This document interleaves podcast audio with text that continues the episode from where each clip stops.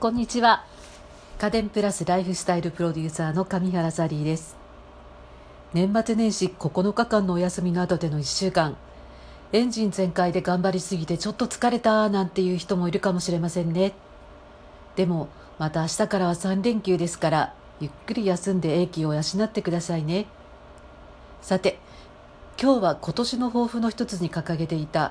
アトリエランチの1週間を振り返りしてみたいと思います。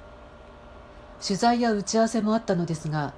お昼前後にはアトリエにいられたので5日間パーフェクトでアトリエランチを遂行できました。アトリエランチっていうのはアトリエでランチを食べるっていうことだけではなくて何かしらの調理家電を使ってちゃんと作って食べるっていうのを指しています。幸いアトリエのある東京広尾には高級スーパーの明治屋さんもありますしアトリエから徒歩2分程度のところにミニスーパーみたいのもできたんですね。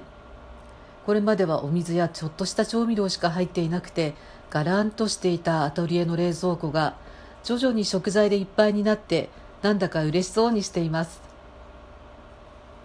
だってねこの冷蔵庫はアトリエを立ち上げた5年前にアクアの白い冷蔵庫をブルーグレーに塗ってもらった特注品なんです。高松にあるラシックカラーズという会社さんが冷蔵庫の塗装を請け負っていて400色以上あるカラープレートの中から選んで発注したんです。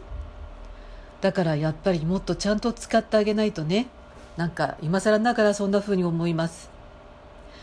では今週のアトリエランチの振り返りを始めます。月曜日はバリムーダの炊飯器を使って玄米を炊きました。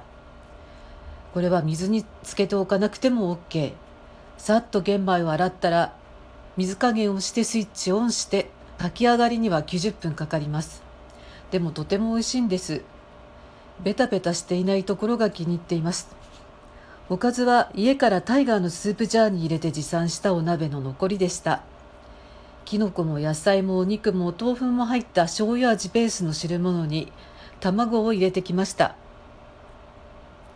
火曜日は明治屋さんで買ってきたコッペパンを使ったパニーニ。えー、具材はツナとチーズとトマトにしました。使った家電はレコルトのツーウェイグリルアメット。これはまだ発売されたばかりの新顔の家電なんですけれども広げれば2面のホットプレートのようにもなるし折りたたんで挟むようにして使うとチキンを焼くとねあのジューッとこうなみなみの線がついて焼き目がついてで油が流れ落ちるようになっているのでカリッと仕上がります。今日のようにパニーにも焼けるしあと焼きおにぎりなんかにもぴったりなんですよ。この日はねパニーニの他にはコンビニで初めて買ってみたほうれん草の緑黄色野菜ミックスっていうカット野菜を、え、サラダにしました。これはオリーブオイルと塩だけをかけたシンプルな味付けなんですけどちょっと奮発したオリーブオイルを使うともう塩だけでも本当美味しいんです。ぜひ試してみてくださいね。水曜日は時間があんまりなくて年末にホットクックで作ったラタトゥイユと月曜日の玄米の残りでリゾットを作りました。あこちら両方とも冷凍してあったものですけどね。レンジでちょっと半解凍してから、えー、塩化のお料理ケトルちょい鍋これを使って、えー、ぐずぐずっと煮込んで粉チーズと、えー、パセリを振って食べました。このちょい鍋っていうのは電気ケトルをそのまま大きくしたような形で蓋も取れるし温度調節もできるので卓上でちょっと汁物系の料理をしたいっていう時にぴったりなんです。あだいたい1人分から2人分やっぱり特に1人暮らしの人にはおすすめかなと思います。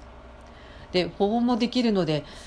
この日も2杯目のリゾットを食べようと思った時に保温しといたリゾットが熱々のままですごくいいなと思いました。木曜日はたくさんの野菜を使ったスープをシャープのホットクックで作りました。この日はね大根とか人参とかしいたけとかみんなあの1本丸ごとあと人参なんかも3本パックのやつを買ってきてホットクックで煮込んでる間に、えー、細かく刻んで小分けにしてとにかくあの刻むっていうのが案外料理って大変だと思うんですよ。ね下ごしらえ。野菜が刻んであればスープ作ろうって気持ちにもなるし炒め物にもしてもいいし。だから時間のある時にこういうふうに野菜を刻んでおいてそれを冷凍しておくとすごく便利なんです。よくあの作り置きって今も流行ってるかな。ここ23年すごく流行ったと思うんですけれどもあの日曜日にまとめてお料理をしていくっていうよりは私は時間があったらちょっと刻んでおくとか、えー、お料理をする時に多めに刻んで冷凍しておく。そんな下ごしらえした野菜をたくさんこうストックしておくっていうことをやる方がいいんじゃないかなって思ったりしています。えー、この日のシャープのホットクックの野菜スープは塩味というかコンソメ味だったんですけど、え、モードは、えー、ミネストローネモード。これで作りました。だいたい35分から40分ぐらいで出来上がったかな。はい。そして今日今日はねまた白かのちょい鍋が登場です。どうしても私今日お蕎麦が食べたくて、えー、ミニスーパーであのチルドの袋に入ったお蕎麦ありますよね。70円か80円ぐらいの。あれを買ってきてあのえのきとオクラと刻んだ青ネギも入れてあとは卵をポンと落としてそうそう乾燥わかめもちょこっと入れて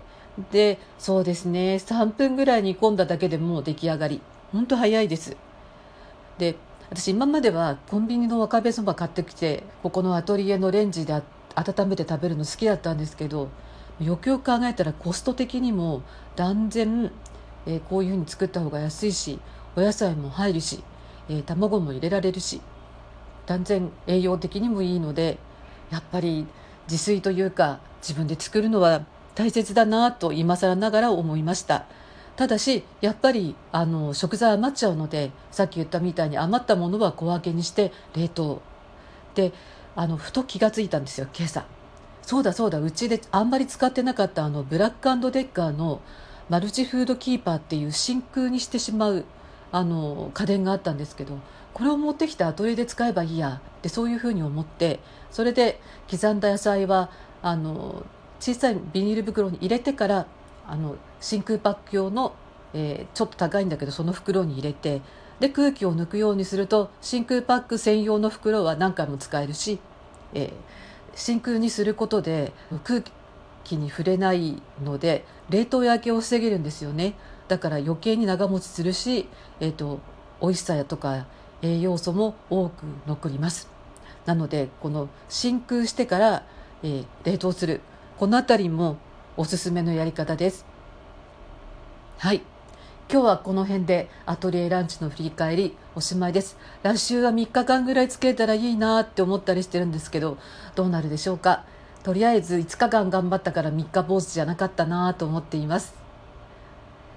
この3日間連休中はもしかしたら、えー、ラジオ版お休みするかもしれませんがまた来週よろしくお願いします。お聴きくださってありがとうございました。